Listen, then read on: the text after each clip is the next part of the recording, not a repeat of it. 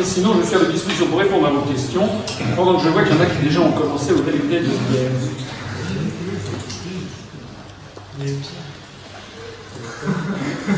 Oui. Est-ce qu'on peut imaginer, avec beaucoup d'imagination, que euh, si l'Union européenne, euh, enfin, si nous sortons de l'Union européenne, si elle coule euh, un nouveau crack boursier ou quoi que ce soit, vu les euro-régions qui sont quand même bien entamées, surtout en Espagne, je pense qu'en Italie, il doit y avoir un, un vivier assez court et en Angleterre avec ce, ce référendum, etc.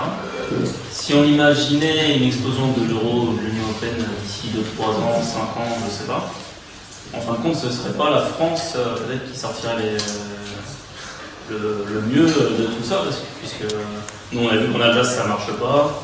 J'ai beaucoup voyagé en France, à mon avis, peut-être en Corse, ça pourrait peut-être, euh, ce serait peut-être là où il y aurait le plus de possibilités, mais à peu près partout en France, peut-être en Bretagne. Il n'y a personne qui voudrait l'indépendance de la Bretagne, enfin, qui voudrait une non, on sait très bien. On sait très bien que ça marche pas. Vous avez raison, il y a quand même des élections en France. On sait très bien que les partis indépendantistes en France euh, sauf, vous avez raison, en, Corse, où tout est fait pour. Euh, ils arrivent, ils ont fait récemment, je crois, 20% des voix. Ça reste, Mais même en référendum, j'ai l'impression qu'il passe. Non, non. Donc vous avez raison, pourquoi ça? Parce que la France est un pays qui a une histoire, il faut toujours revenir à l'histoire. La France est un pays qui a une histoire très particulière, avec la, la période, la période D'abord, premièrement, euh, toute la période de monarchie. Il ne faut pas, la passer par perte des profits.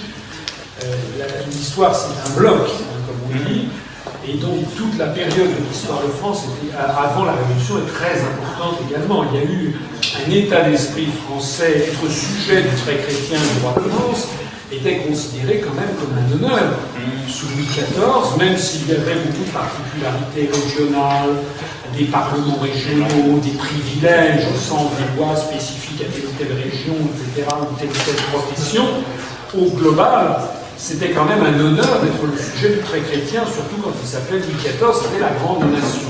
Donc il y a quand même un vieux fonceau, si j'ose dire, une vraie fierté légitime des, Français, même habitant euh, euh, dans l'Occitanie, dans, en, Bretagne, Bretagne ça fait quand même plus de cinq siècles euh, maintenant, d'être français. Donc ça c'est la première chose. La deuxième chose, c'est la révolution, la fête de la fédération, la suppression des privilèges, la suppression de toutes les frontières provinciales et cette création de nature quasiment polytechnicienne de départements qui est une, une violence faite à, la France d'une certaine façon, mais qui a accouché d'une France moderne avec ce, cet esprit liberté, égalité, fraternité, où tous les citoyens sont égaux, quelle que soit leur naissance, leur lieu de naissance, leur, classe sociale, etc. Or ça, non seulement ça a existé, mais c'est entré, à mon avis, en, étroite euh, résonance avec un grand, un goût des Français très très profond pour l'égalité. Euh, comme le disait euh, il y avait Chateaubriand qui. Vous savez, Chateaubriand qui était un, légitimiste, un, anti-révolutionnaire, mais pour autant peut-être un bel esprit, une belle plume. Et Chateaubriand, parlant de la Révolution française, avait eu ce mot qui est à la fois cruel mais assez bien vu en disant En France, au fond, la Révolution a fait 32 millions de nobles. Ça veut dire que tous les Français voulaient être égaux au plus haut niveau. Euh, donc ça c'est ça c'est important. Et, la, en fait je me suis trompé, c'est pas c'est pas pas qui a dit ça, c'est Michelet plus tard dans le Chateaubriand avait dit autre chose, il avait dit euh, les Français se, moquent pas mal de, de la liberté, l'égalité, seule et Voilà, donc il y a chez les Français, avant toute chose, la volonté de l'égalité. Et ça, c'était avant la Révolution, ça a été magnifié évidemment avec la Révolution. Donc ça, c'est la deuxième chose, c'est que les Français ont quand même, depuis de deux siècles, été un peuple euh, unifié, avec un État très centralisé. Comme il n'y a jamais eu dans le monde un État aussi centralisé que la France jacobine. Et puis il y a une troisième chose que j'ai dit tout à l'heure sous, une façon un petit peu plaisante, mais évadée, mais qui est très importante, c'est que les Français, c'est un peuple métis, c'est ce que Hitler reprochait d'ailleurs aux Français. Métis à la fois métis par la peau, puisqu'il y a eu beaucoup d'allogènes avec des, peuples étrangers, mais métis, j'allais dire, à l'intérieur même du périmètre français, Tout à l'heure, je disais sous forme de boutade, est-ce qu'il va falloir des lois de Nuremberg pour déterminer qui est breton, qui est alsacien C'est quand même très vrai. Je citais mon cas personnel. Moi, mes quatre grands-parents venaient des quatre coins de, de la France. Et ça, il y a énormément. Les gens qui sont 100% d'origine bretonne, il y en a quand même très très peu. Bon, euh, et d'ailleurs, c'est heureux, il y a une espèce, une espèce de brassage euh, que l'on voit, et qui d'ailleurs. Il n'y a pas, il y a pas, il oui, il n'y a pas de. En plus de ça, si vous avez l'idée, par exemple, de présenter la, Corse comme un peuple asservi par les Français, c'est une des fois, puisqu'elle ne correspond pas au vécu. Le vécu, c'est par exemple, bon, il y a énormément de, de, de d'Antillais, de Guadeloupéens, de Martiniquais dans la fonction publique, ou de Corse par exemple. Voilà, et ils ont été, euh, donc ils font partie, euh, euh je sais pas, il y a eu des Corses célèbres parmi les, dirigeants français. Bon, euh, donc l'idée, le, le, coup du peuple asservi, c'est très bien, c'est très bien quand on, quand on est un, peuple en effet asservi. Mais quand on a des, des quand il y a des, c'est dans tous les gouvernements depuis, depuis, des, décennies, vous avez dans tous les gouvernements, vous avez des Alsaciens, des Bretons, des Corses, des, des gens du Sud, des gens du Nord. Voilà, c'est fait pour qu'il y ait une espèce répartition géographique. Euh, voilà. Donc, euh, le Premier ministre actuel, ça va être un Breton, M. Hérault, euh, en gros, quoi. Donc euh, c'est difficile de dire qu'ils sont, on va dire, c'est les Parisiens, c'est les gens de France qui sont primés, puisqu'on a un président de la République qui est de Corrèze, et puis un, un premier ministre. Euh, comment Donc voilà, je pense comme vous, effectivement, qu'à mon avis, la France est plus solide euh, qu'il n'y paraît que d'autres, parce que c'est vrai que l'Espagne n'a pas eu, d'ailleurs on a longtemps dit les Espagnes. Mm les Espagnols, d'ailleurs on ne disait pas, nous on avait le trait chrétien, mais on disait pour les, Espagnols les rois très catholiques. Mm. Puisque vous savez, c'est cette double monarchie entre la reine euh, Isabelle la catholique, reine de Castille, et Ferdinand d'Aragon, roi d'Aragon, qui ont été les rois catholiques, qui ont été, euh, c'est eux qui ont reçu en grande, euh, après, après la chute de, après la chute du royaume de, Grenade connaissez cette histoire, en, en, en janvier 1492, euh, pour occuper ensuite bah, tous les nobliaux, vous savez quoi leur faire faire.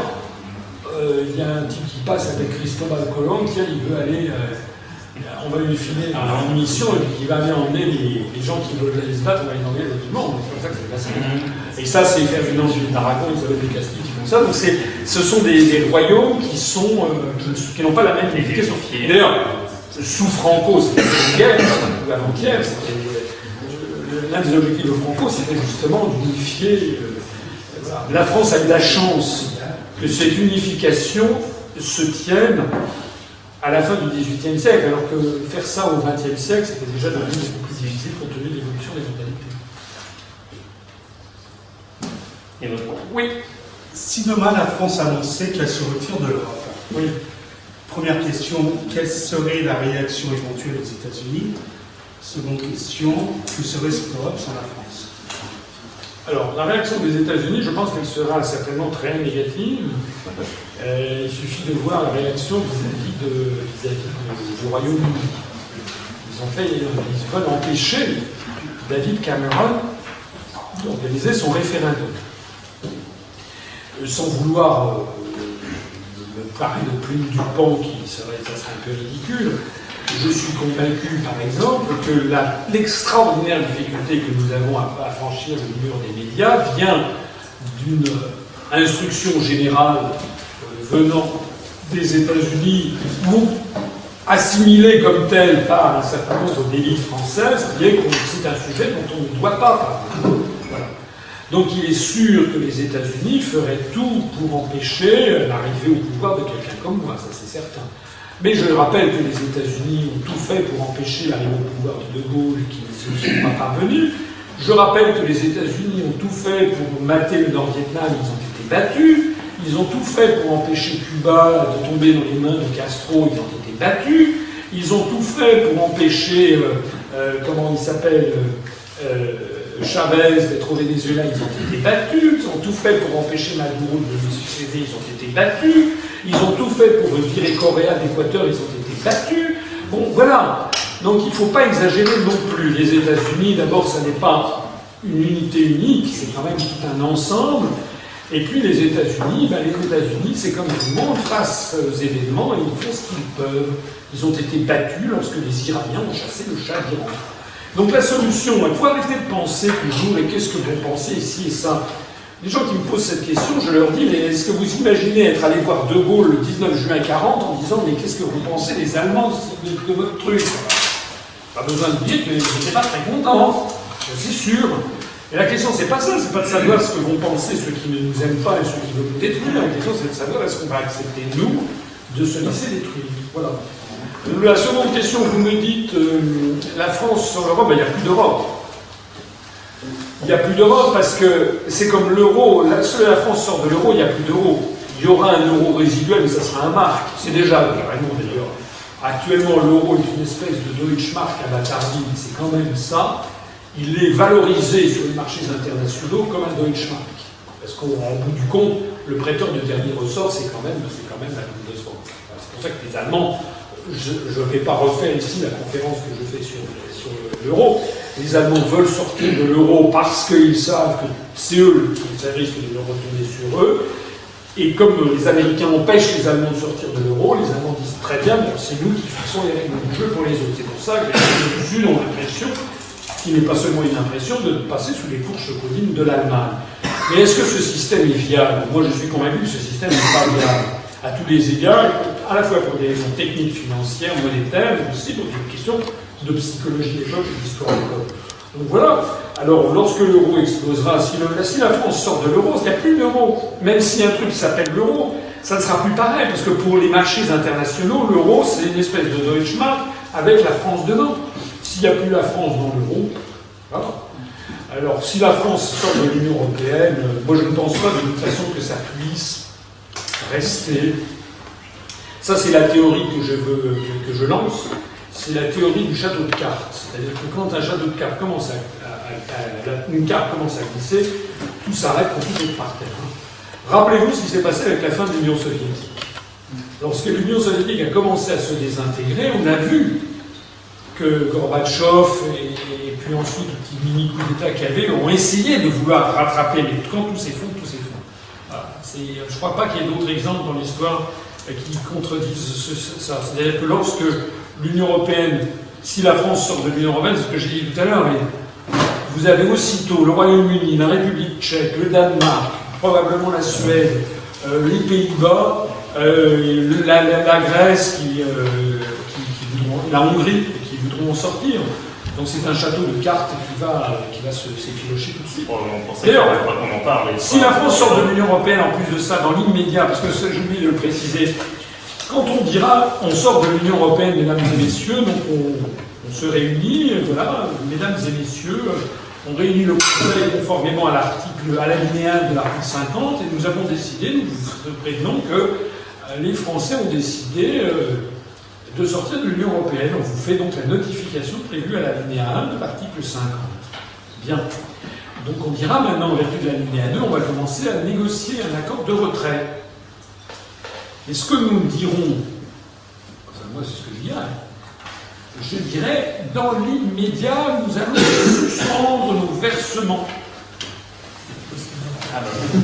Mais oui, parce que ça n'est écrit dans aucun traité. Hein n'y a aucun traité, il n'y a pas les accords. Vous avez vu, il y a un accord budgétaire qui vient de se passer hier. D'ailleurs, l'accord est en réduction. Un accord sur le budget de l'Union européenne qui faut maintenant être avalisé par le Parlement européen. Vous savez que l'Angleterre et l'Allemagne se sont battus archi pour une diminution du budget. Ils ont d'ailleurs obtenu de cause. La France a fait semblant de ne pas être d'accord, mais elle est d'accord, puisque je rappelle que plus le budget augmente, plus on paye moins on reçoit. Hein. C'est un jeu de dupe. Donc il faut vraiment avoir une connaissance totale de l'architecture du fonctionnement européen pour euh, les gens comme les gens du front de gauche ou autres qui disent qu'il faut augmenter le budget de l'Europe. Ils ne se rendent pas compte ça veut dire qu'il faudrait qu'on dépense beaucoup plus pour les autres. Donc, euh, ça, ça n'est écrit nulle part. C'est pas un viol de traité. Hein. Si on dit, écoutez, euh, là pour l'instant, comme nous, sommes nous avons entamé une procédure de sortie, nous, nous retardons les paiements, comme le dit monsieur, ça accélérera la situation. Parce que si la France arrête de payer, ça veut dire que d'un seul coup, d'un seul, il y a 16% du budget en moins. Ça veut dire que d'un seul coup, il ils ne peuvent plus payer les fonctionnaires. Alors qu'est-ce qui se passera? Il se passera que immédiatement, ils vont squeezer le versement aux, fonds structurels européens. Donc aussitôt, on dira aux Polonais, vous voyez, vous n'avez plus d'argent parce que c'est les Français qui ne peuvent plus payer. À ce moment-là, bah, les dira, ah bah tiens, c'est les Français, on croyait que c'était l'Europe. Bon, ça va faire un bins. Euh, voilà, tout, tout, parce que les autres, les pays de l'Est ne sont là que pour avoir des subsides. Hein. Donc, euh, euh, je vous assure que si on arrête de verser les, paiements, voilà. on sera d'ailleurs bien aise à ce moment-là d'expliquer à la Commission européenne vous devriez faire des réformes de structure. Vous êtes beaucoup trop nombreux. Il faut introduire la compétition dans tout ce petit monde. D'ailleurs, votre cotisation pour les retraites, on va la faire passer de 15 ans et demi à 41 ans. Est-ce que nous, on pourra toujours emprunter? Est-ce que la France pourra toujours emprunter auprès de la BCE Si, bah, de toute façon, on n'emprunte pas la BCE, on emprunte sur les marchés financiers mondiaux. Lorsque la France fait des emprunts, c'est sur les marchés financiers. Donc elle fait, euh, on sort des obligations du Trésor, et puis vous savez que c'est payé. On a actuellement du quoi 1,5, 1,7, soit 1,8% sur un an, et 2% sur un an, et 2,4% sur, euh, sur 10 ans. Ben, on aura, peut-être on devra payer plus cher euh, dans un premier. Peut-être qu'on pourra s'emprunter à nous-mêmes, donc à grand-mère, à Michel et vous avez raison, parce que c'est un, un, des vous avez mille fois raison. On peut très bien aussi faire un emprunt auprès des Votre grand-mère ou les grands-parents avaient des bons du trésor. C'est ce que l'on faisait d'habitude. On n'est pas obligé de se porter sur les marchés financiers systématiquement. C'est une problématique de la part des, gens de, du peuple de pouvoir quitter l'Europe demain et continuer à, manger. Parce que le problème, le problème euh, en France notamment, il y a un appauvrissement de plus en plus important. Et aujourd'hui, les gens sont apeurés. En fait, oui, l'appauvrissement. cause de, de, de, de, partir de, de, cette manne. Oui, mais même si c'est même si c'est pas vrai. Même si on sait très bien que c'était une. Mais non, justement, on ne sait pas très bien, vous avez raison. Le problème, il est là, c'est qu'effectivement, c'est le syndrome de Stockholm. La France est victime du syndrome de Stockholm. Vous connaissez ce syndrome dont avait été euh, victime euh, Patricia Hearst. C'est-à-dire vous êtes, vous, êtes, vous êtes kidnappé et la, personne kidnappée finit par embrasser la, la, comment dirais-je, les motivations de ces kidnappeurs.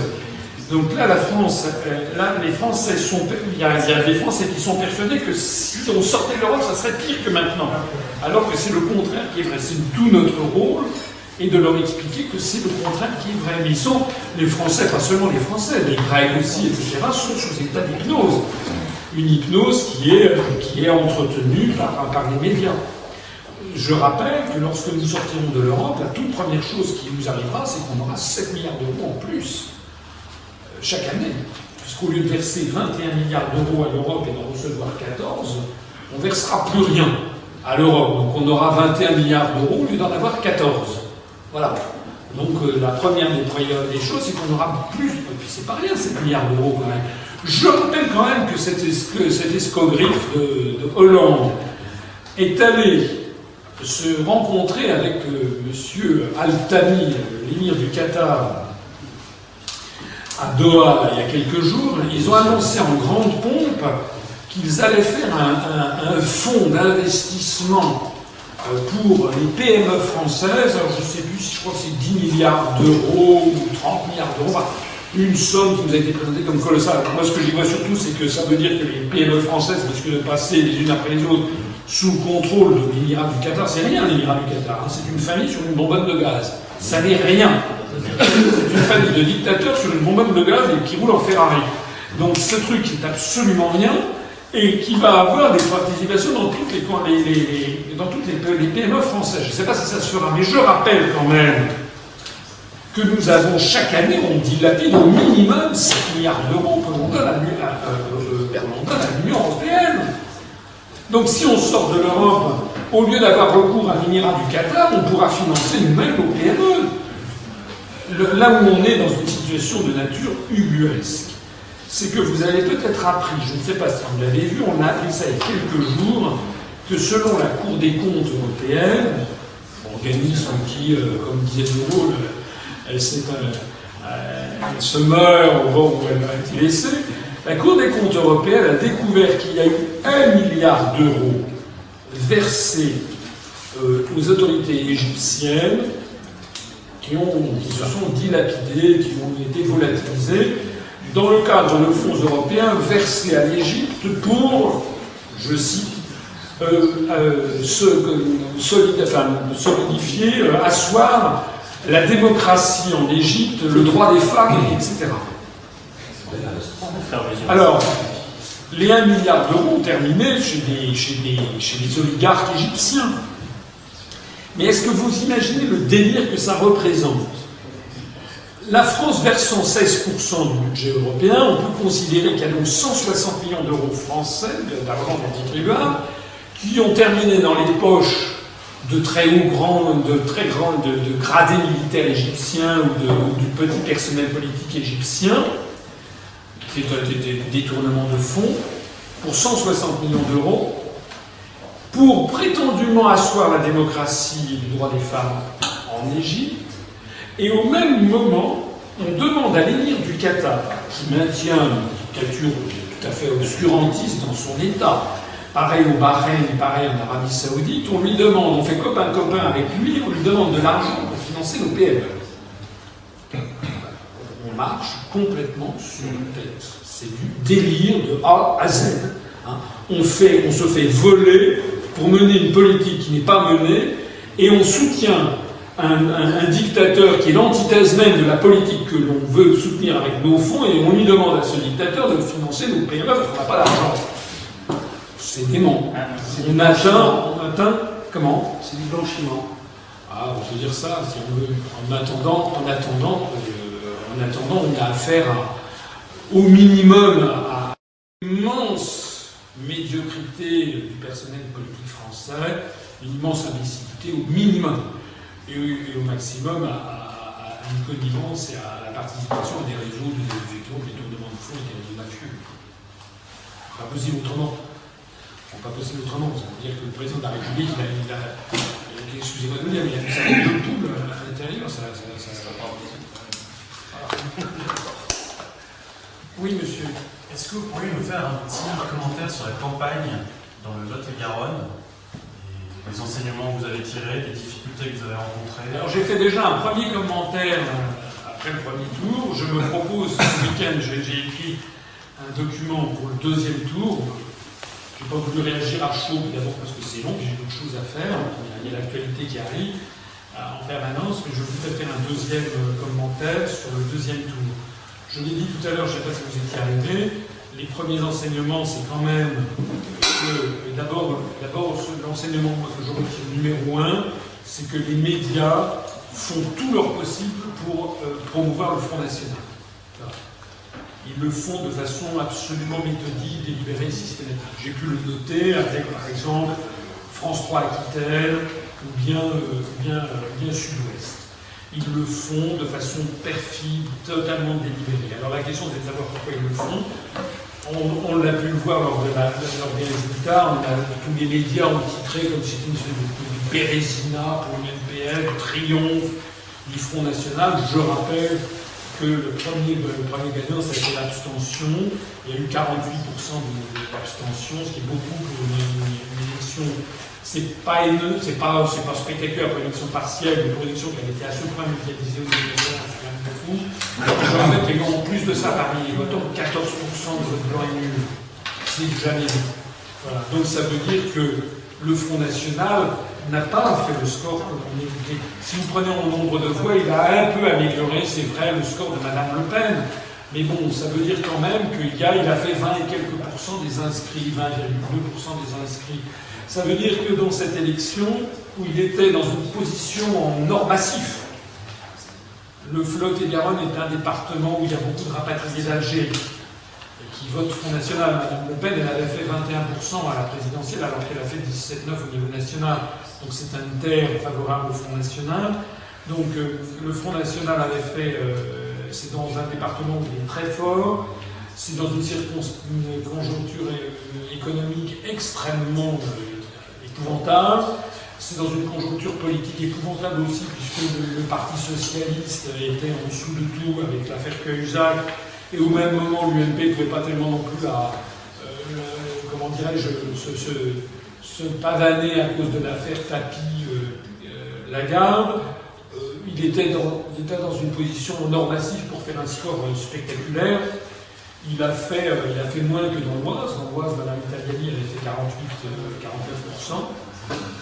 Il a fait un peu moins, et en nombre de voix, il a un peu augmenté. Mais quand même dans une situation où il a tous les atouts, il y a encore 80% des inscrits qui refusent d'aller voter pour le FN. C'est ça la vérité. La vérité, elle est là. Ça veut dire que la, capacité du Front National à augmenter le nombre de ses voix entre le premier et le deuxième tour est extrêmement faible, alors même que tous les médias ont focalisé. Donc pourquoi est-ce que les médias focalisent ça sur le Front National? Je pense que c'est euh, d'abord parce que le Front National a donné des gages, beaucoup. Madame Le Pen est allée aux États-Unis d'Amérique euh, en janvier 2012, il ne faut pas l'oublier, elle a été reçue. Deuxièmement, le Front National ne dit jamais ce que nous disons, comme DNR de M. Dupont-Aignan, comme a fortiori le Front de gauche de M. Mélenchon. Jamais vous verrez cette présentation au Front National, ni à DNR, ni, à, ni au Front de gauche. Euh, le Front National ne propose pas de sortir de l'Union européenne ne propose pas de sortir de l'euro. Mais pourtant, c'est vrai que sur le terrain, beaucoup de gens disent Ah ben oui, vous dites comme le Front National. Donc euh, ça a été très bien calculé et les médias servent la soupe du FN. Donc, ce que je crains, c'est que la même chose se produise pour les européennes, où on nous interdise d'accès aux médias et où on, focalise les gens en disant si vous êtes contre l'Europe, c'est que vous votez FN. Sachant que le FN, par ailleurs, étant tenu comme il l'est, le FN s'arrangera toujours pour faire un entrechat avec des néo-nazis, pour faire un, truc comme ça, le moment venu, pour une chasse à l'homme contre des immigrés, ou un truc comme ça. Donc ça permettra de ressouder l'électorat en disant c'est toujours l'idée, c'est toujours ça. Hein, sortir de l'Union européenne et il y a le chambre à gaz. Mais du point de vue du PR, vous, vous avez rencontré euh, la compréhension de la population Alors nous, moi j'ai été, pour vous dire, les choses vraies, c'est qu'on a eu beaucoup, oui d'abord, au sein de notre mouvement, ça a été quand même très apprécié parce qu'il y a beaucoup de gens, beaucoup de militants qui sont venus de toute la France, essentiellement du sud-ouest et du, Grand Sud, mais aussi de, Paris, mais il y en a peut-être quelques-uns parmi vous, je les en remercie, donc ça, ça a été positif, ça a été très sympathique d'ailleurs. La deuxième chose qui a été, ce qui nous a quand même déçus, c'est qu'on avait quand même un très bon accueil sur les marchés. On a eu quand même un très bon accueil sur les marchés. Et donc, en fait, je crois qu'il y a eu vraiment deux choses qui. Enfin, il y a, eu, deux choses conjoncturelles qui nous ont nuit. C'est la campagne du FN où j'ai été explicitement dénoncé par le FN sous-marin du BNP. Donc il y a quand même pas mal de gens qui, tentés par nous, se sont dit Ah oui, en fait, ça doit être un sous-marin du BNP ça a été, je pense, assez efficace. Donc il faudra que nous, on trouve quelque chose pour dénoncer euh, le FN pour ce qu'il est. Puisque au même moment, enfin, vous savez, par exemple, ils ont deux députés actuellement, Mme Marion Maréchal Le Pen et M. Euh, Gilbert Collard, qui ne cessent de multiplier, comme d'ailleurs Papi Le Pen, de, multiplier les, déclarations comme quoi ils veulent faire des alliances avec l'UMP, notamment les municipales. On va d'ailleurs rigoler au municipal de mars prochain qui arrive après les européennes, on va voir ce qui va se passer. Donc, euh, c'est nous qui pouvons dire que c'est le FN qui. Et ça a marché. La deuxième chose aussi qui a marché, c'est l'attaque de Sud-Ouest qui a voulu faire croire qu'on était un mouvement d'extrême droite. Il y a eu un article particulièrement ignoble, euh, nous a refusé de de réponse d'ailleurs, euh, et qui a marché auprès, certainement près de gens de gauche. Voilà. Mais tout ceci dans un contexte plus général que j'ai expliqué, qui est, je ne me faisais pas d'illusions hein, personnellement, je sais ce que c'est que le suffrage universel. La bonne, la, bonne, la, bonne, la bonne image que je peux vous délivrer, c'est que c'est l'océan Atlantique, Pacifique. Vous tombez au milieu de l'océan Pacifique, euh, quelque part entre, euh, entre, entre et, et Papeete, en plein océan Pacifique qu'est-ce que vous faites? Vous pouvez nager, et vous, nagez, donc vous faites des mouvements, ça, bouge autour de vous dans un rayon de 5 mètres ou 10 mètres.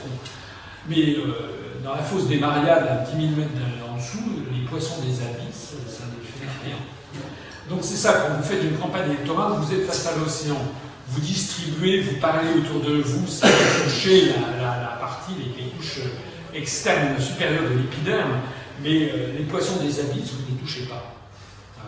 Alors le problème, c'est comment touche-t-on les poissons des abysses Ben, Malheureusement, surtout dans une campagne rurale, ça c'est un petit peu, peut-être, euh, c'est un facteur qu'on avait sous-estimé, euh, c'est que dans les villes, dans les banlieues, il y a 90%, 95% de gens qui ont Internet. Et il y a, pas 90%, mais il y a peut-être 20, 30, 40% de Français maintenant qui vont sur des sites alternatifs sur Internet en matière politique ou d'information. Et dans le lot également, il n'y a que 50% paraît-il des ménages qui ont Internet, il va y avoir 5 à 10% qui vont sur... euh, Donc moi, la façon de toucher les gens, c'est en fait la télé. C'est en fait France 3. Or, France 3 nous a systématiquement boycotté. Voilà. Donc c'est ça qui a été euh, c'est scandaleux. D'ailleurs, je vais écrire, la lettre est prête, ou presque prête, je vais écrire au président du CSA, M. Et euh, je n'excuse pas d'aller au-delà, euh, parce que le rédacteur en chef de France 3 euh, a organisé un débat avec simplement trois, puis quatre candidats sur les 17. Donc on a râlé, j'ai lu pendant 25 minutes du téléphone, Régis Chaman, mon, mon suppléant, en a fait autant, Guillaume Serrano, le directeur de campagne, en a fait autant, ça a été, il a été absolument inflexible et il s'est retranché derrière la théorie de l'équité du CSA pour donner la parole. euh, Voilà. Je lui ai fait valoir que cette théorie était quand même extraordinaire, parce qu'au nom de l'équité, il réserve l'antenne à ceux qui l'ont déjà. C'est ce que je vais écrire à M. Schramek euh, au Conseil d'État, euh, qui est Conseil d'État au CSA. Je vais lui faire remarquer que lorsque l'on parle du commerce équitable, en général, euh, il s'agit de donner plus à ceux qui ont moins.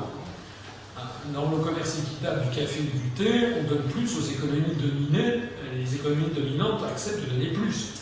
Le commerce équitable ne consiste pas à donner plus à ceux qui ont déjà beaucoup. Bon. Donc là, l'équité version CSA, version France 3, c'est qu'on réserve l'accès euh, à France 3, ou à l'UMP, au PS, euh, euh, au Front National, et accessoirement au Front de gauche. Le fait, par exemple, qu'ils aient mis UMP, PS et Front National prouve la volonté de promouvoir le FN. La volonté de promouvoir le FN, moi je n'exclus, il y deux hypothèses. La première, c'est certainement pour empêcher des mouvements comme le nôtre de se développer. Il est très important pour le système de faire croire que l'Union Européenne, c'est être un mouvement d'extrême droite, surtout avec la famille Le Pen qui, depuis 30 ans, est payée pour faire des dérapages. D'ailleurs, ça fait longtemps qu'il n'y en a pas je pense qu'il y en a un qui va bientôt se préparer, hein, pour faire un dérapage style euh, Ah, mais le drapeau nazi, avait une certaine esthétique. Le Pen dit que le drapeau nazi est alors après, des gens qui Et alors quoi On n'a pas le droit de ce qu'on pense, qu'est-ce que ça te mal, etc. Voilà, oui, ça fait 30 ans que ça dure genre de beans, bon, et donc des gens aussitôt euh, effrayés. euh. La deuxième hypothèse que je pense qu'il ne faut pas exclure, c'est une évolution du Front National version, euh, version Alliance Nationale. Vous savez que le MSI italien était un mouvement, un mouvement d'extrême droite de Giorgio Almirante, qui justement avait la flamme tricolore reprise par Le Pen, oui, on va. Et, euh, et, et Gianfranco Fini, dans les années 80, a, euh, a- a le, le- le NSI. euh, voilà. Et à mon avis, il y a quand même un peu anguille sous roche. On prête à Madame Le Pen l'idée de vouloir changer le nom, de- que ça s'appelle d'ailleurs maintenant sur les, sur les ça s'appelle le RBL, le Rassemblement Bleu Marine. Donc, euh, à mon avis, il y a certainement au Front National il y a des dissensions très importantes, de ce que je crois savoir, entre le canal historique, les gens qui veulent rester Front National, Front National, et puis un truc qui deviendrait euh, une espèce d'allianza nationale et à la italienne qui rejoindrait le fait que le, Front National soit très islamophobe, très anti-immigré, en particulier islamophobe, convient très très bien à l'oligarchie, au royaume. Ça s'inscrit parfaitement dans le du choc de civilisation. Donc ça, c'est du gâteau. Hein. D'ailleurs, si vous prenez le, si tract, j'ai fait des scans, je vais montrer ça dans l'article, on va je vais vous dire. Le scan du tract candidat du FN, euh, c'est quasiment un tract de, député des droites populaires de l'UMP. À l'exception de, l'Europe, sur lequel il est écrit euh, nous, euh, nous refuserons les, les, politiques de récession européenne. Mais ça, ça ne veut pas dire je sors de l'Union européenne, ça, c'est- du Mélenchon. Ah bon, je vous ai refusé, vous allez faire comment? Si vous avez refusé, vous allez à la fin d'être déféré dans la de suite, vous faites quoi? Là, il n'y a personne. Parmi les éléments positifs quand même que je retiens de ce passage dans le, de ça a été quand même que ceux qui ont fait le, le plus gros score, c'est des partis connus nationalement, et puis après, ce sont des partis, ce n'étaient pas des partis, c'était des personnalités. Parce qu'on est dans un monde rural, avec un petit peu des réactions de nature, de nature euh, féodale. Il y a les gens, il y a les grandes familles. Bon.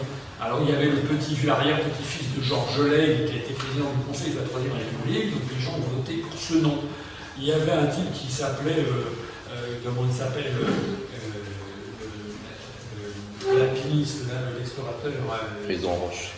Frison Roche, euh, bon, et qui s'était fait, alors lui c'était très anti-mariage gay, donc il avait une notoriété locale. Donc eux, ils ont fait un score, mais tous les petits partis politiques qui n'étaient- qui n'avaient pas de représentation locale connue, euh, il y avait le parti libertarien, il y avait le parti pirate, qui est au moins aussi connu que l'UPR, hein, et il y avait euh, le- l'Alliance royale, euh, de tous ces partis, nous sommes arrivés très largement en tête. On est arrivé aussi devant, devant. Donc on n'a pas fait, on a fait un score qui n'est pas bon, quoique il y avait 17 candidats. S'il y avait eu que 10 candidats, on aurait très probablement fait 1,2%, ce qui n'aurait pas été grandiose, je reconnais. Mais c'était plus dans l'image que j'avais. Moi, je pensais qu'on ferait dans les, dans les deux. Je pensais qu'on ferait dans les deux, et comme on a été quand même très bien accueillis, euh, parmi les inconvénients qu'on a notés, c'est à la fois un avantage et un inconvénient, c'est que euh, ça a été la très grande difficulté à faire sortir les gens chez eux pour venir écouter une conférence. On a eu très très peu de monde. En moyenne, il y avait chaque conférence 3, 2, 3, 4 personnes, 5 personnes. Donc il y avait des gens de l'UPR. hein. Donc il y avait des assemblées de 20, 25 personnes. C'était soit des gens de l'UPR qui étaient venus tracter, soit des parce qu'on avait des adhérents sur place, mais des néophytes. L'homme de la rue qui, nous découvre, la femme qui nous découvre, qui vient, on en avait entre 2 et 5 à chaque fois, c'est-à-dire très faible. Alors le côté positif, c'est qu'ils en sont sortis sidérés. Les gens, il n'y en a pas un qui soit parti avant. S'il y a une fois un, un monsieur qui est parti avant, il était un peu euh, de l'intérieur, et les gens étaient sidérés. Sidérés. On, on a fait en 15 jours, on a quand même fait 100, 100, 180, 180 votes. Euh, 89, je. Bon, ça, c'est pas, c'est bien. en- actuellement, on fait euh, en moyenne, ça, c'est- ça commence à se ralentir un peu avec les vacances, mais actuellement, on fait 6 à 7 adhésions par jour. Veut donc dire que l'on fait actuellement au niveau national, on fait entre euh, aux alentours de euh, tous les 15 jours, euh, c'est euh, à peu près euh, 90 à 100 adhésions par, par quinzaine. Donc là, on a eu deux fois, presque deux fois plus de gens qui ont voté pour nous que d'adhérents. Il faut, quand même comprendre que quand on est arrivé, personne ne nous connaissait. On était, on est parti de zéro. Donc voilà, euh, je suis d'accord avec vous. Je, je, je- bon, je suis pas. euh, J'aurais préféré qu'il fût plus important. Peut-être est-ce que euh, aurait dû aller euh, dans l'Oise plutôt que dans un, truc plus urbain que, que là. Euh, en tout cas, on en sort avec un certain nombre de. même des choses très matérielles, l'organisation d'une campagne, le genre de slogan, on a pu tester. Euh, Peut-être que ce, le tract, peut-être que ce tract a été un peu trop ambitieux intellectuellement, je ne sais pas, en tout cas c'est notre remarque. Mais peut-être, euh, par rapport aux autres, euh, voilà, comment? C'est aussi, de façon générale, c'est, l'UPR est perçu comme un, un mouvement euh, élitiste parfois. un peu intellectuel. Oui, mais le problème qu'il y a, c'est ce que je dis- euh, souvent, le problème c'est que malheureusement, les guerres de jadis, c'était des guerres qui étaient reposées sur la force physique. Donc il fallait avoir des gens, il n'y avait pas besoin d'avoir de- beaucoup de, de- de matériel, il suffisait d'avoir de la force ou alors des armes pour lutter. Et là, le problème, c'est que cette fois-ci, ça n'est plus sur la force physique. La, guerre du XXIe siècle, c'est la force intellectuelle. C'est ça le problème. C'est-à-dire que malheureusement, euh, c'est il faut, euh, c'est une guerre qui vise les cerveaux. C'est une guerre intelligente. C'est une guerre du software. C'est une guerre du logiciel. C'est une guerre des manœuvres subreptices. C'est une guerre de la manipulation des esprits. Et c'est là le drame, c'est que les Français étant toujours en retard d'une guerre, nous ne sommes pas un peuple qui, euh, voilà, les Français, on a, euh, c'est la, phrase de Mitterrand, Mitterrand il dit tout hein, dans, son, sa, la France est en guerre et les Français ne le savent pas. C'est une guerre inconnue, mais Mitterrand a tout dit. Il a tout dit quelques semaines avant nous, en 96, il a tout dit. C'est effectivement une guerre inconnue parce que c'est une guerre invisible, une guerre qui n'est pas déclarée, une guerre qui utilise des moyens de, de- de destruction qui sont tout à fait nouveaux, c'est-à-dire l'intelligence, la manipulation, la psychologie, la manipulation des cerveaux et des esprits. Et, c'est une guerre qui détruit les cerveaux, qui détruit l'identité. Donc c'est une vraie saloperie, si vous me permettez. Et je ne vois pas quel autre moyen que d'avoir recours à la matière grise des gens, que de lutter contre cette guerre-là. C'est pour ça que. Euh, donc c'est vrai que je reconnais que ça c'est un truc, mais les gens qui me disent il fallait faire plus court, il fallait faire des slogans. Mais moi ce que je vois c'est que les slogans n'ont pas marché non plus. Un Miguel, il avait couvert le département, Nicolas Miguel, il y avait, il y avait des. Enfin, c'était dément. Vincent est là.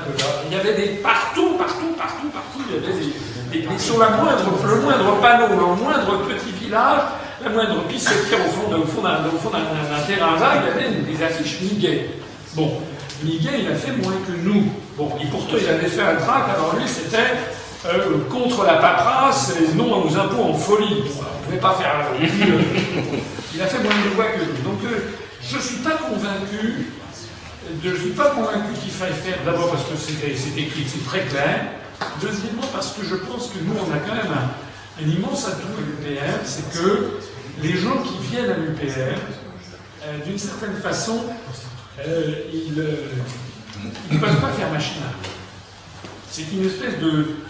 Il y a une espèce d'effet cliquet. Parce que lorsque l'on est venu à l'UPR et qu'on a commencé, il y a un effort À réfléchir. à réfléchir, les gens se disent mince, pour une fois, on ne prend pas pour un jambon. Et deuxièmement, je commence à comprendre ce que je ne comprenais pas.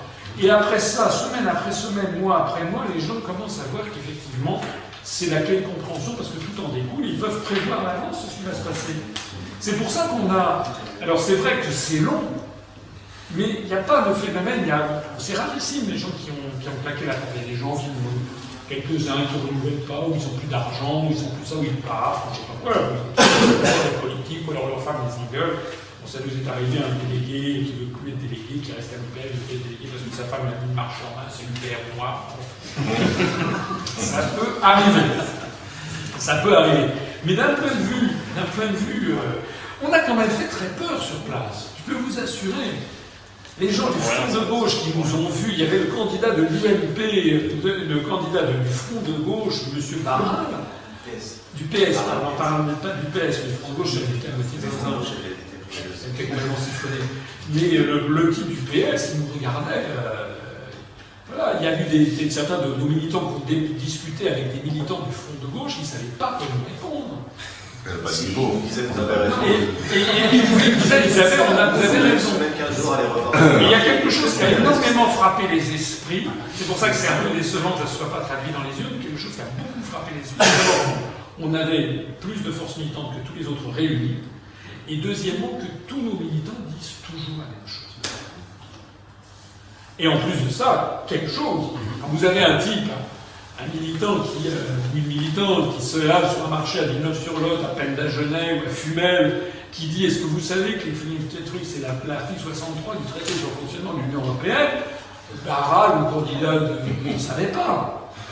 Aucun ne savait. Aucun ne savait.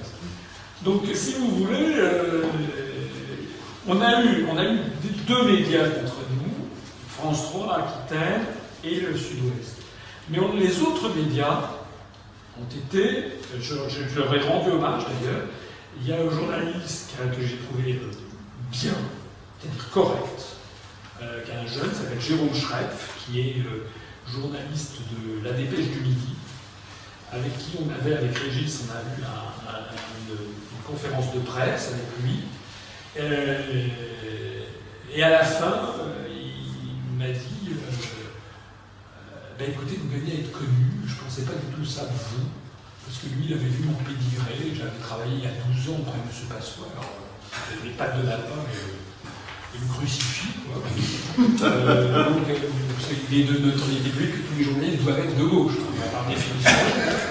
Euh, et puis alors, quand je, lui avais parlé à un moment, je ne sais plus où j'avais parlé, j'avais parlé, pendant la conférence de presse, j'avais parlé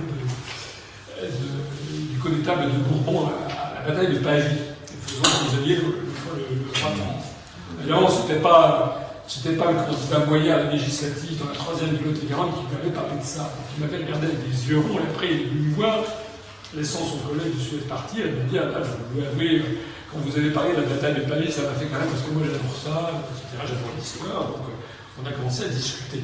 Et en fait, on a discuté pendant trois quarts d'heure, une heure après avec lui, après la conférence.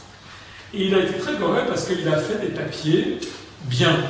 Bon, il a dit euh, candidat parachuté, enfin parachuté c'est moi qui parachute c'est moi. Mais euh, donc euh, ben, euh, bon, il a fait, c'était pas des articles complaisants, mais c'était bien parce qu'il euh, il été honnête, il a été plutôt même assez sympathique parfois. Il a, dit qu'il y avait des conférences bluffantes. Enfin voilà, donc il, il a fait, il a fait son boulot. Voilà, il a été très correct. Et, et puis le deuxième, c'est euh, la madame Lexbourg qui a fait, euh, bon, sauf qu'elle a dit qu'on n'avait pas de programme, mais alors c'est la truc correct. Et puis il y a une petite radio locale qui s'appelle Radio 14, qui elle avait décidé de donner 5 minutes, 4 minutes, contre en main à chacun des 17 candidats, ils s'y sont tenus. Donc ça, moi j'ai pas à me plaindre de ces, de ces médias. Le problème, c'est que vous ne pouvez pas en 15 jours de temps euh, faire changer. C'est d'une certaine façon, c'est presque assez miraculeux. Vous avez eu presque 190 personnes euh, qui votaient en 15 jours, alors qu'on partait de zéro. Donc c'est pas, euh, voilà, c'est pas. euh, alors, pour les Européens, on va s'y prendre bien longtemps à l'avance, et puis on, sera notamment en Ile-de-France, on part pas de zéro. En Ile-de-France, on a quand même euh, bientôt euh, 900 adhérents en Ile-de-France. euh, et puis il y a des jeunes, et puis il y a des réseaux sociaux, et puis j'espère que vous allez trouver des réunions publiques en Seine-Saint-Denis, je compte quand même être, si possible, tête de liste pour la région d'Île-de-France, parce que je pense que c'est vrai que c'est euh, moins difficile pour nous euh, de nous faire, euh, de nous faire connaître. Mais il faut bien s'attendre à ce que le Parisien nous donnera très peu la parole et qu'on focalisera l'opinion des gens au dernier moment, parce qu'ils n'ont jamais parlé des Européennes jusqu'au mois de juin. Hein, c'est comme ça que ça va se passer. Ils vont focaliser sur les municipales, et puis trois semaines avant les européennes, qui n'auront eu fin, excusez-moi, donc ils vont s'y mettre au début, il y aura trois semaines de campagne. Et là, ils vont, ils vont focaliser euh, le FM, etc. C'est comme ça que c'est prévu. Donc il nous appartient à nous d'avoir euh, un antidote à ça, d'expliquer, euh, d'expliquer ce que c'est que le FM, d'expliquer que Madame, Monsieur Le Pen est député de Front National au, Parlement européen depuis 30 ans, 1983. euh, voilà, en 30 ans, qu'est-ce qu'il a fait? Voilà. Mais c'est pas facile quand on a les médias contre soi. Le- la personne que vous avez dit là, qui avait rejoint un maire ou président d'une agglo- d'une agglomération, euh, qui a rejoint, ça vous pensez que ça peut se multiplier? Vous pouvez peut-être essayer à partir bonne maintenant nouvelle, déjà dans- J'ai une deuxième bonne nouvelle. Je vous ai dit tout à l'heure que y aurait, nous allons avoir un délégué de l'UPR pour l'Inde. Nous avons quand même déjà trois adhérents en Inde. J'espère, à partir du moment où il est à Pondichéry, il va faire passer sa et ses photos. Euh, je lui ai demandé une photo devant la statue de duplex à Mhm. Euh, je pense qu'il y a quand même, euh, je ne sais plus, c'est 30 000 ou 60 000 Français qui sont à Pondichéry. J'espère qu'il nous fera des adhésions. Mais euh, effectivement, cette maire en question euh, va accepter, je vais le, le nommer délégué départemental d'un d'un département euh, C'est où déjà? prochainement. Non, non, le, le maire, c'est Je- Ah, vous savez pas Si, je sais, moi, mais je. Ah non, bien sûr. Euh, donc, dans un département métropolitain, on va le nommer délégué départemental. Enfin, je vais le nommer délégué départemental. Et il va même organiser des réunions justement avec les maires de ces communautés. C'est un, pour tout vous dire, c'est un ancien UMP. Un ancien UMP, donc je suis satisfait parce qu'on a vraiment des gens qui viennent de tous les horizons. Alors maintenant, c'est pas le premier maire qu'on a. On a, on a un maire dans le Gard, Florent, qui, était un des premiers à signer cette pétition, qui avait d'ailleurs fait. Voilà. Voilà. voilà. Mais, euh, mais euh, moi, je, maintenant, malheureusement, c'est pas dans mes. Dans mes. Mais vous pouvez pas faire des campagnes peut-être ciblées Si, euh, parce que je pense, ce que je pense, c'est que ce que l'on va, ce que l'on va faire, c'est que, alors d'abord, ce que l'on va avoir dans les, dans les mois qui viennent, on va avoir beaucoup d'affiches. On va faire des grandes campagnes de collage d'affiches. Bon. Euh, parce qu'on va essayer d'être beaucoup plus présent. On va également avoir beaucoup plus de matériel militant. euh, euh, voilà, parce que ça marque une présence quand même, des affiches, UPR. Euh, des, trucs militants. Et puis, ce qui serait bien, effectivement, c'est d'essayer de valoriser un petit peu les élus locaux que l'on a chez nous. Et puis, alors, il y a des choses qui ont quand même très très bien marché. Ce qui a quand même très bien marché, c'est l'affaire de la, de la francophonie. Parce que la pétition a été un vrai succès et elle nous a permis euh, de nous faire inviter. Moi, j'ai été invité sur Europe 1 sur cette affaire. J'ai été invité par Mondelat sur la TNT.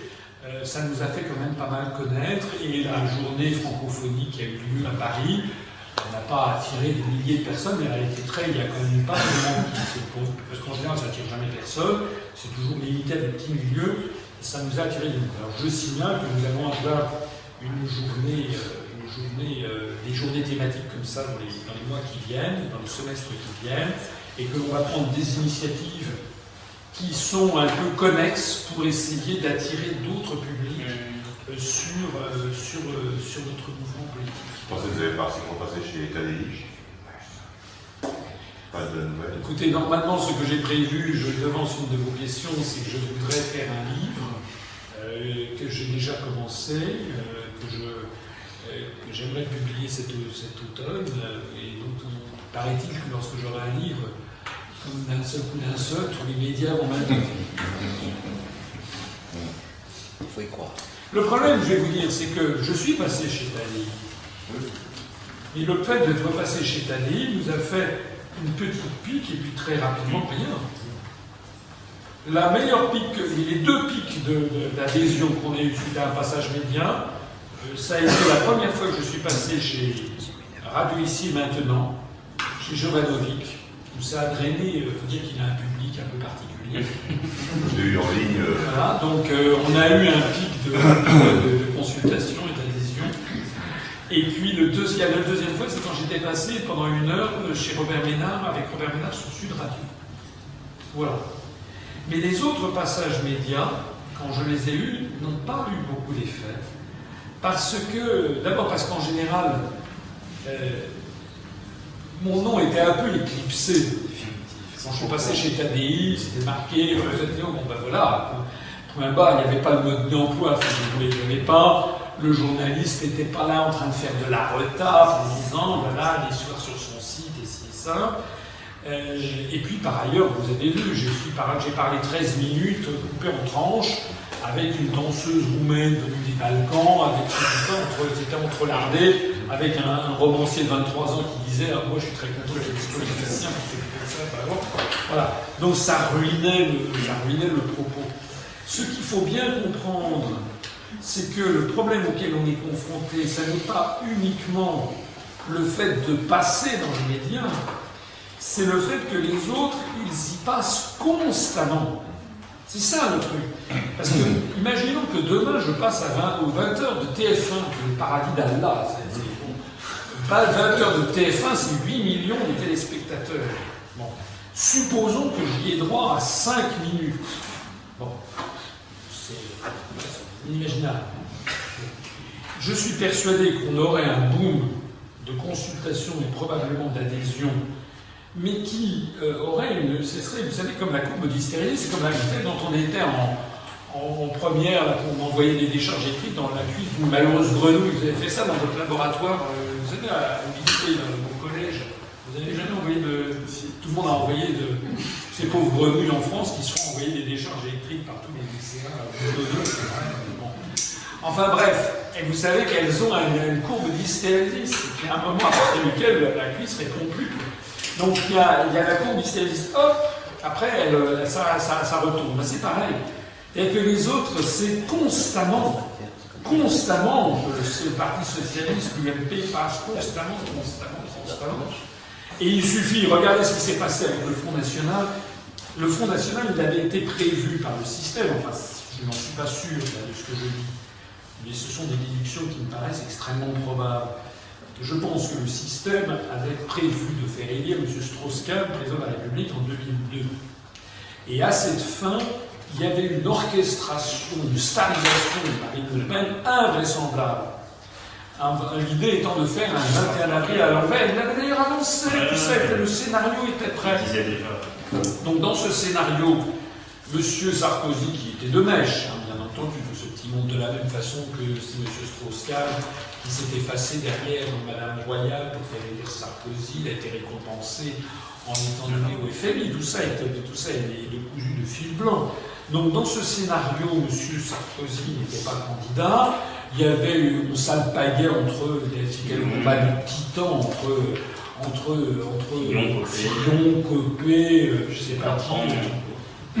Comment? Bertrand. Xavier Bertrand, c'était combat de titans.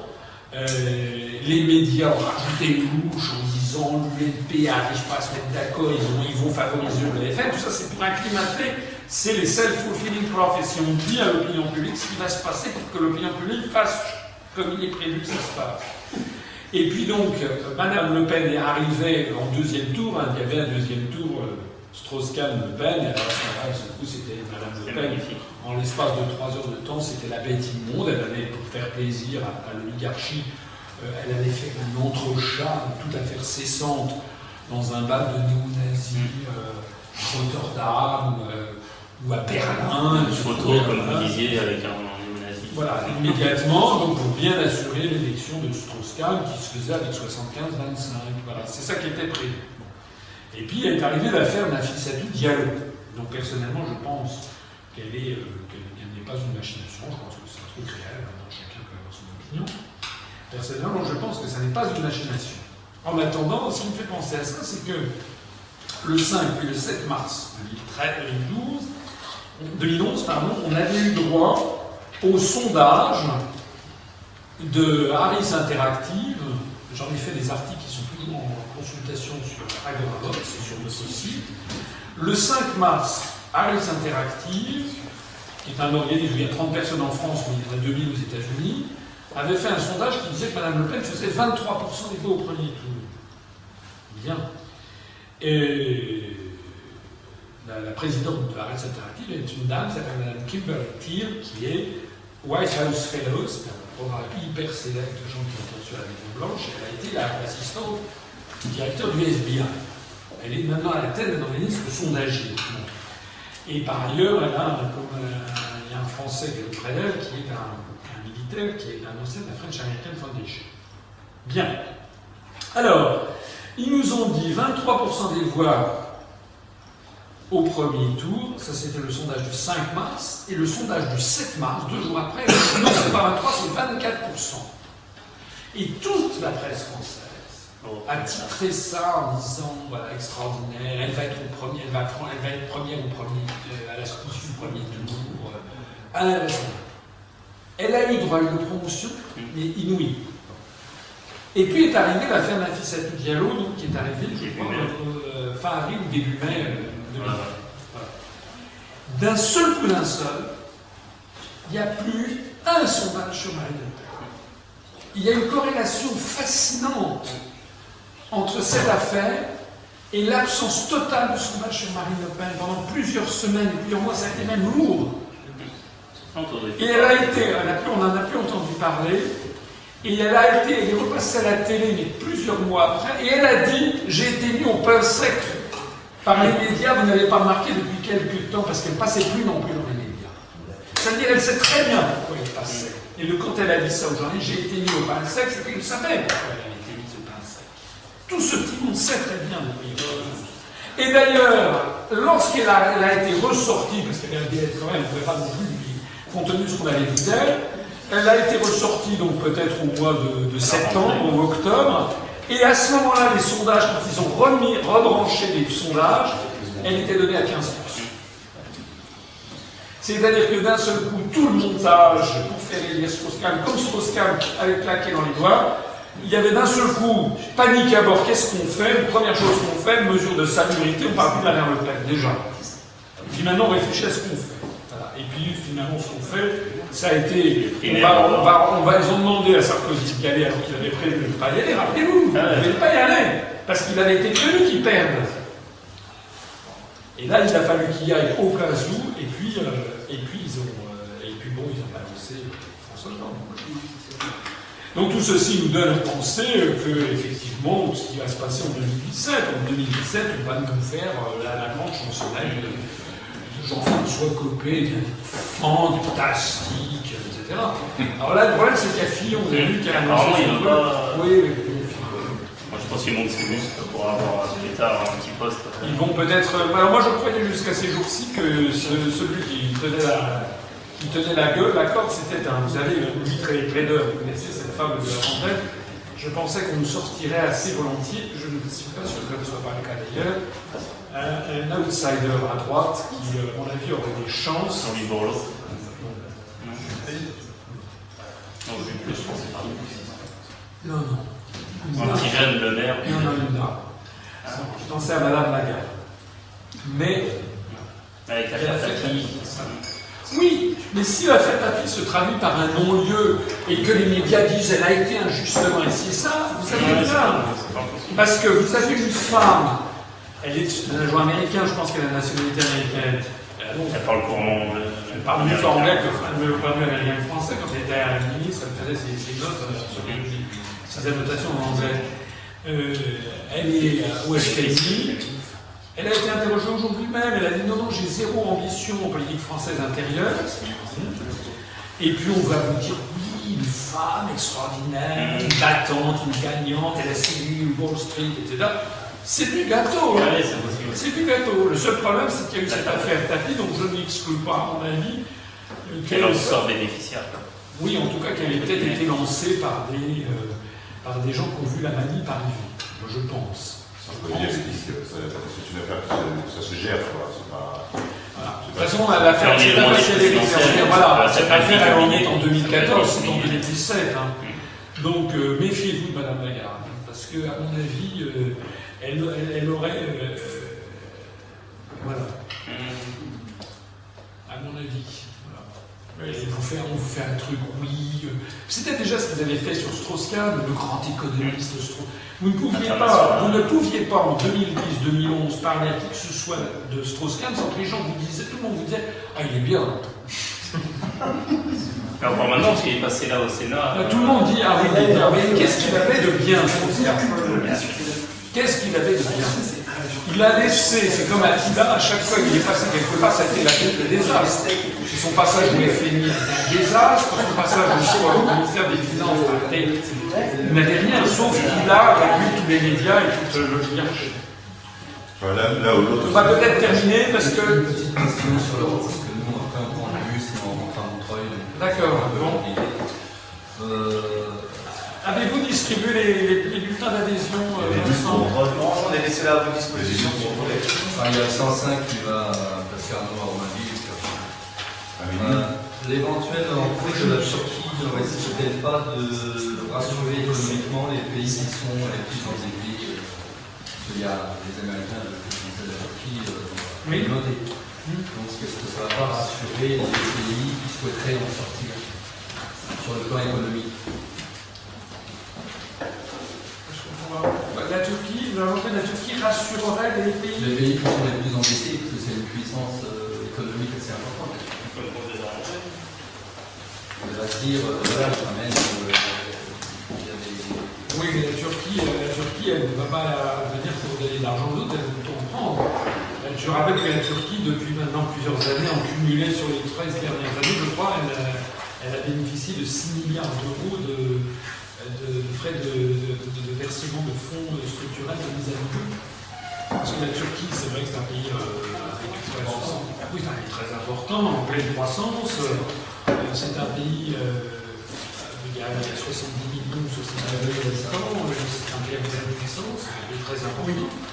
Euh, euh, C'est un pays au niveau du moyen est quand même très inférieur à la moyenne de l'Angleterre, Donc a priori, la Turquie viendra et aura, sera bénéficiaire de fonds structurels, notamment pour euh, toute l'Anatolie, euh, qui est quand même la partie orientale de l'Anatolie, c'est quand même un pays de développement.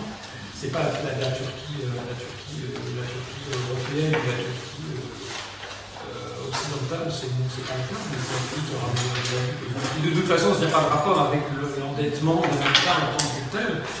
Donc chaque État doit respecter ses propres critères euh, à Maastricht.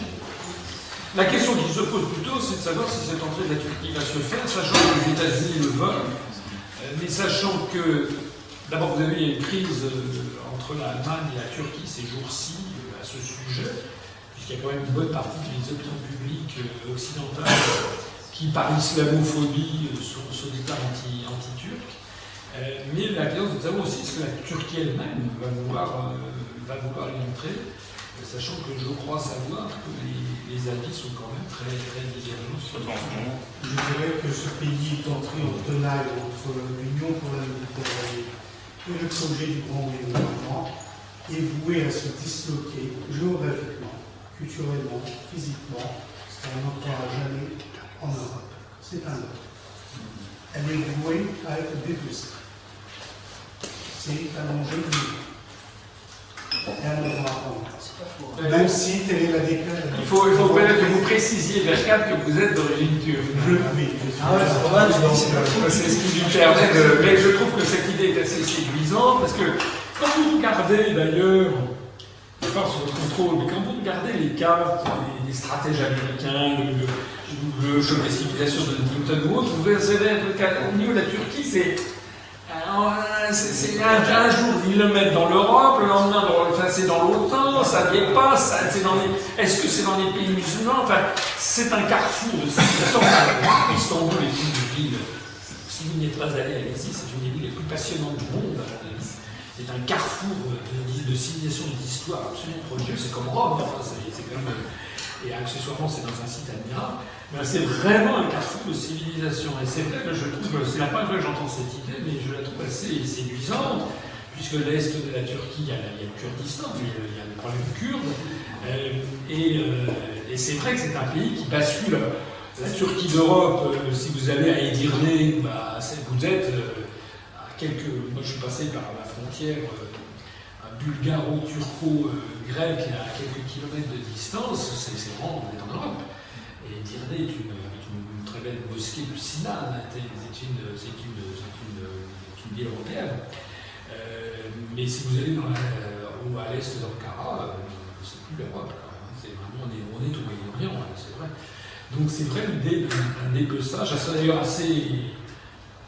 Ça serait assez dans l'air du temps, puisque je, je rajouterais ça serait tout à fait dans l'air du temps. Oui. Mais il va va avoir les gros yeux, monsieur, là-bas. Vous n'avez pas les gros yeux, là, vous ne voulez pas nous chasser, on a Non, c'est vrai. On va lui offrir un. Ah oui, on va vous offrir. Ah, Surtout que je n'ai pas parlé de l'Afrique, mais il y aurait aussi beaucoup de choses à dire sur, euh, sur le niveau de la Côte d'Ivoire. d'ailleurs. Dans la fonction publique, vous avez dû connaître de grands moments de solitude. Et maintenant, si on évacue, enfin, tous les irrécupérables, en tant que encore, est-ce que vous voyez apparaître des serviteurs intègres qui seraient intéressés à requitter le, le pays euh, quand on sera après, quand on sera après l'article 50 Est-ce que vous voyez que ça bouge un peu ou alors est-ce qu'ils sont toujours euh, les tous, quoi, euh, cherchant à faire leur pelote ou, euh, C'est-à-dire que d'abord, je. D'abord, moi, je suis quand même. euh, Je suis le diable. Toujours ou est-ce que vous. Ah, je ne pas toujours. Non, il y a des. Non, pas trop, mais bon, il y a si, j'ai eu des amis qui disent Ah, ça fait longtemps qu'on ne s'est pas vu, on déjeune ensemble. Bon. Mais quand même. Quand même. Les hauts fonctionnaires, d'abord, le métier d'un haut fonctionnaire, c'est d'obéir au pouvoir politique. Donc ça, il ne faut jamais l'oublier. Il ne faut jamais oublier que De Gaulle a- été condamné à mort à deux reprises parce qu'il était militaire il s'est opposé au pouvoir politique. Donc, évidemment, l'histoire est écrite par les gens qui gagnent. Donc De Gaulle a. L'histoire l'a magnifié, mais enfin, De Gaulle, c'est quand même un fonctionnaire militaire qui est, rebelle et qui prend les armes contre son propre gouvernement. Donc, du point de vue, ça c'était tout l'argumentaire pétainiste et collaborationniste qui a fait quand même vrai. Donc euh, c'est tout le problème des, des- des révolutions. C'est à quel moment, hein, c'est tout problème des fonctionnaires dans une situation de... Très bien. Entendu, merci. C'est tout le problème des révolutions. Euh, moi, ce que je vois, c'est qu'actuellement, j'ai vu des, anciens élèves de l'ENA, des, enfin, des jeunes anciens élèves, des, des élèves qui sortaient. J'en ai vu deux qui étaient venus me voir, on avait dîné ensemble, ils étaient très intéressés. Il y en a un qui est sorti euh, dans un ministère et l'autre dans un autre. Mais ils n'ont pas adhéré. Ils m'ont dit, on est très intéressés. Enfin bon, en gros, ils, ont, ils, sont terrorisés à l'idée d'adhérer et qu'on puisse retrouver leur nom. Donc ça reste encore euh, dans la fonction publique quelque chose qui est. Il y a des gens qui nous regardent, je le sais, il y a des gens qui. Voilà, mais ils ont très très peur. Voilà, parce que. Ils sont carriéristes aussi, ils pensent à eux. ben, ils pensent à eux. Ils pensent à eux, ils pensent à... C'est assez lumineux. hein. C'est assez. Ce qui est assez lumineux, c'est faire ce que je fais. Non, mais franchement, Non, c'est pas pour me faire un peu mais parce que j'en ai marre parfois. Parce que si vous voulez, le problème de De Gaulle, auquel souvent je parle, dont souvent je parle, c'est que euh, moi, depuis que j'ai créé l'UPR, hein, c'est tout- c'est la durée de la Seconde Guerre mondiale s'est écoulée. hein. Parce qu'entre 40 et 44, ça a duré 4 ans. hein. Entre 18 juin 40 et août 44, c'est 4 ans et 2 mois. Moi, ça fait 6 ans, et, et puis on s'étend. Et il n'y a rien encore. Et on va, puisqu'il n'y a pas de guerre, puisque les Français sont en guerre et les- la France est en guerre, les Français ne le savent pas. Et moi, je vois quand même que tout ça, c'est quand même, euh, c'est quand même, euh, Il y a une puissance en face c'est quand même au détriment, euh, oui, de ma vie de famille. Je parle même plus d'un déroulement de carrière. J'ai fait un parcours, ça va, je ne suis pas atteint. Je suis au sommet de l'administration française, je ne peux plus progresser, je ne peux pas être viré. Je fais de temps en temps une mission quand on me le demande. Voilà, c'est pas prodigieux par rapport à ce que j'aurais pu faire. J'aurais pu être, euh, oui, certainement, président ou directeur d'une grande entreprise, ou quelque chose comme ça. Mais je ne regrette pas ce que je fais, puisque ce que je fais m'intéresse simplement. Ce qui est vrai, c'est que je- c'est vrai que je suis un peu triste et malheureux quand, euh, quand je me heurte, quand, voilà, quand, je, quand je vais dans le Lot-et-Garonne et quand je vois euh, que je fais des conférences qui étaient vraiment, c'était ça. Et tout, euh, j'ai fait quasiment tout mon, tout mon palmarès de, conférences dans le Lot-et-Garonne, que j'allais dans des petits villages et qu'il y avait deux personnes du cru, ou trois personnes qui n'en revenaient pas d'ailleurs de ce qu'elles avaient vu. Et il y en a qui ont adhéré. Mais il y en a deux. On a affaire à une immense sympathie des Français. Donc la faute numéro un, elle est chez les Français. Enfin, c'est comme si on disait la faute d'un drogué, c'est de sa faute. Oui, c'est aussi de celui qui le Mais ça fait aussi très longtemps que. Cette phrase de Gaulle qui qui vient en écho dans votre esprit, qui pensait son écho, c'est ça Ça fait quand même plus d'un siècle qu'on fait tout pour, pour les abrutir aussi. Quoi. Oui, Tu les gens. Hein, oui, c'est ça. Et puis c'est surtout, c'est surtout la télé. Ouais, ouais. Presse, je ne sais pas si vous avez vu, enfin vous n'avez pas vu c'est autre chose. Les nouveaux chiens de garde, C'est un vous reportage. n'avez pas besoin. Toute la presse est achetée par les multinationales, pratiquement.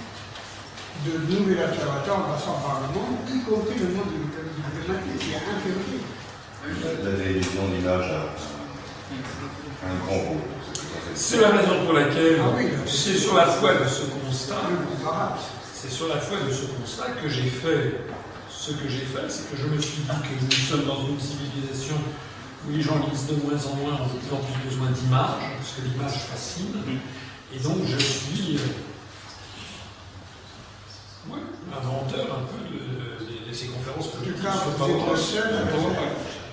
Personne d'autre ne l'a fait, il y en a quelques-uns qui essaient de le faire maintenant, mais de jumeler, ça m'est venu parce qu'avant Ferena, j'ai fait HEC, je connais bien le monde et je sais, pour être allé dans, surtout quand j'étais dans les. Quand j'étais dans le cabinet lycée de l'école SFR, j'étais souvent invité dans des raouts, dans des, entreprises, dans des trucs comme ça. Et donc, très souvent, je voyais des cabinets de conseil qui font leur présentation sur PowerPoint. je me suis dit, mais pourquoi je ne ferais pas ça appliqué à la politique? Et j'avais conçu que justement, ce qui était fait dans les entreprises, c'est que ça permettait de, de- de- de capter l'attention des gens et de, mémorisent mieux. Donc c'est pour ça que j'ai adapté ça à la, à la- à la politique. Et si vous me le permettez, c'est pour ça que, que- que ça, que ça marche relativement. nous sommes un petit mouvement, mais personne n'a jamais fait ce que j'ai fait. C'est-à-dire, on avait 3133, 34, 35, etc. adhérents. Euh, c'est quand même pas mal. Sur des bases de conférences de 4 heures, 3 heures. Oui, euh, Oui, oui, donc c'est pas mal. Et moi, alors, il y a des gens qui me disent qu'il faut faire beaucoup plus court. Alors, d'abord, on a des militants qui font des, petits trucs plus courts. Euh, et- mais, euh, je, reviens à ce que j'ai dit tout à l'heure. On a affaire une guerre intellectuelle. Une guerre intelligente, une guerre qui s'adresse à l'intelligence des gens. Et vous ne, il n'est pas vrai que vous ne faites pas changer d'opinion quelqu'un en 30 secondes, ni même en 3 minutes, ni même en 30 minutes. Ni même d'ailleurs en 3 heures. Si vous connaissez bien notre Nouveau Testament, vous vous rappelez la conversion de Saint Paul, salut qui poursuit les, les chrétiens, qui est juif, qui poursuit les chrétiens, à part les chasser, puisqu'il y a une communauté chrétienne à Damas, et donc il part les chasser, et vous savez sur le chemin de Damas, d'un seul coup, il tombe de cheval et il entend une grande voix, salut, salut, pro persecuris, tibi est, tibi est durum, cassi travail contrastilos, en latin. Salut, salut, pourquoi me persécutes-tu Il t'est difficile de te rebeller contre les signes que je t'envoie. Et donc le Saül tombe de cheval et il devient aveugle pendant 48 heures. Et ce sont ses compagnons qui l'amènent à Damas et c'est là d'un seul coup qu'il l'a vu et il est devenu chrétien. C'est-à-dire, c'est resté, c'est célèbre dans, l'histoire de- des civilisations, la conversion de Saint Paul. C'est quelqu'un qui brûle ce qu'il avait adoré et qui adore ce qu'il était- il pourchasse les chrétiens, il devient non seulement chrétien, mais il va devenir le plus ardent pour la C'est même lui d'ailleurs qui va inventer le christianisme. Puisque jusqu'à Saint Paul, il va s'appeler Paul, il va prendre le nom de Paul. Jusqu'à Saint Paul, le christianisme, c'est une secte hérétique du judaïsme. hein. Le Christ est juif, c'est une secte hérétique, puisqu'il ne respecte pas le, Deutéronome et le Lévitique. C'est pour ça que la femme adultère, il refuse de la la femme adultère, c'est la au Donc il va se faire, il va se faire crucifier. C'est un rabbi, qui, rabbin qui refuse d'appliquer la loi de Moïse. Donc c'est une secte hérétique. Celui qui transforme le, christianisme, c'est Saint Paul qui va étendre ça justement au non juif et non circoncis. Jura dans cette histoire, c'est que même cette, la conversion de Saint Paul ne se produit pas ni en 30 secondes, ni en 30 minutes, il faut quand même plusieurs jours. Et ça, c'est- au-delà de, de la parabole évangélique, il y a, il y a grande vérité. C'est que vous ne faites pas changer d'opinion quelqu'un en 30 secondes, ni même en 30 en 3 heures. Il y faut du temps. Il y a ce que Freud, alors je parle plus des évangiles, je vais parler de Freud, de ce que Freud appelait le travail de deuil. C'est difficile pour quelqu'un d'admettre qu'il s'est fait rouler dans la farine, qu'on a pris pour un con depuis 30 ans et que ça a marché. C'est très difficile. Lorsque l'Union soviétique s'est désintégrée, je me rappelle de, reportages qui étaient faits notamment euh, par euh, le journaliste du Monde de, l'époque, Bernard Guetta, euh, sur euh, le fait que lorsque, à partir de 1987-1991, c'est l'idée même de la construction du communisme qui a été remise en question, il y avait une partie importante de la population soviétique qui a eu un réflexe spontané qui a dit Mais attendez, vous n'allez pas nous dire qu'on a fait fausse route depuis 72 ans, 71 ans, depuis 1917 jusqu'à 80, c'est pas possible. Ben si.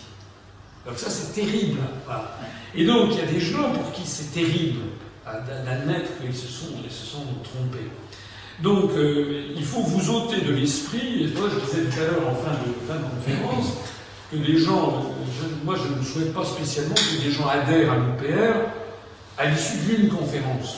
Parce que les quelques fois, c'est arrivé, il y a des fois, c'est très bien, mais a j'ai eu quelques cas de personnes qui adhéré très vite, puis après, ça, les trucs, vous savez que ce sont des esprits volages, qui sont peu battus du théâtre à parler. euh, Voilà, il y a une dame comme ça, j'étais parlé, j'avais parlé sur Radio Notre-Dame, elle avait adhéré, le lendemain, euh, j'avais reçu l'adhésion à. Ah, je vous ai entendu Radio Notre-Dame, pas besoin d'en savoir davantage, euh, voilà, j'adhère, six mois après, vous pouvez un bon courrier, je, vous prie de retirer de tous vos annuaires, etc., parce qu'en fait, l'euro, j'y ai bien réfléchi, l'euro est une excellente chose. Alors ça, ça existe aussi. Il y, a, aussi des gens qui changent d'avis comme de chemise.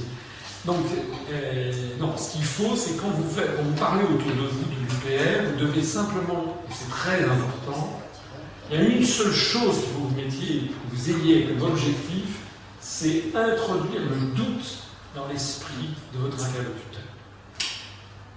et euh, si possible le faire voir une vidéo. Après, c'est du gâteau.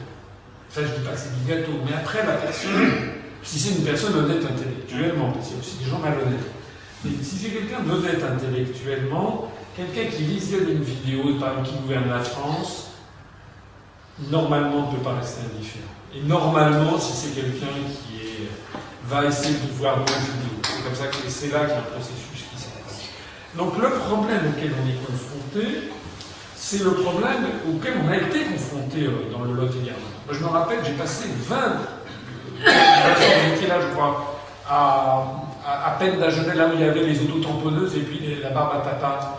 Il y avait un monsieur qui avait, euh, devait avoir 75 ans, un, grand-père, bon, euh, voilà, mon pied bon oeil, hein, il était là, avec, il avait sa petite fille, son deuxième là, qui avait, qui devait avoir 3-4 ans, bon, aux autotamponneuses, barbe à papa, nous on était là, distribuer ça.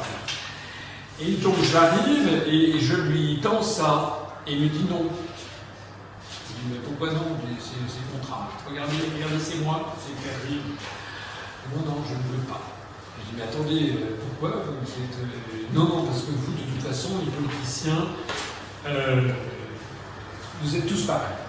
Attendez, vous pouvez pas dire ça, vous ne savez pas qui nous sommes. C'est moi vous les ténèbres. Non, euh, vous êtes tous pareils. Et il a commencé à, se mettre en colère.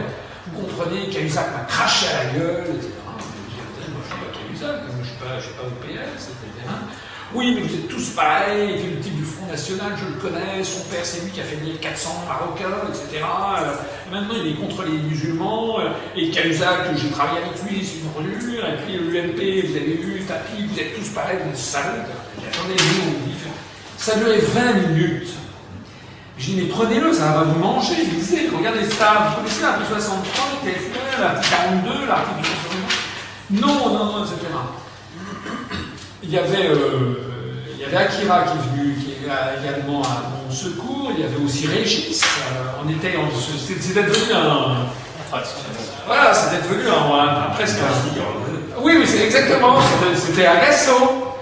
Et le type, il a refusé. Il a dit, ce qui a été le plus extraordinaire, c'est quand il nous a dit qu'il était un ancien conseiller municipal. Donc qui était a priori intéressé par la politique. Il avait été élu local, pas maire, conseiller municipal ou père de la jeunesse, je crois. Donc qui était euh, intéressé par la politique. Bon, on dit, mais vous n'avez jamais entendu parler, etc. Eh bien, à la fin des fins, le type, il m'a dit, écoutez, vous me faites chier. La seule chose que je fais en ce moment, je vous jure que c'est vrai, hein, par sur la tête de mes enfants, la seule chose que je fais en ce moment, j'achète des munitions pour tirer dans le tas le moment venu.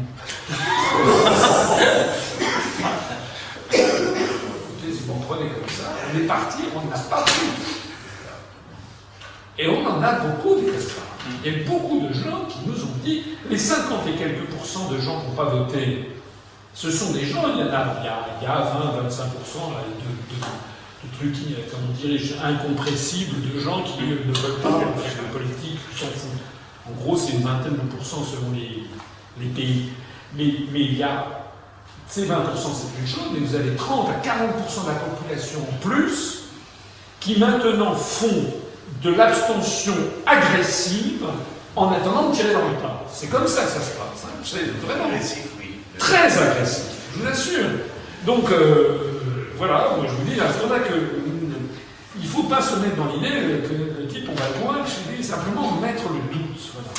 Mettre le doute, et c'est et c'est déjà très très difficile. C'est déjà très très difficile. Allez,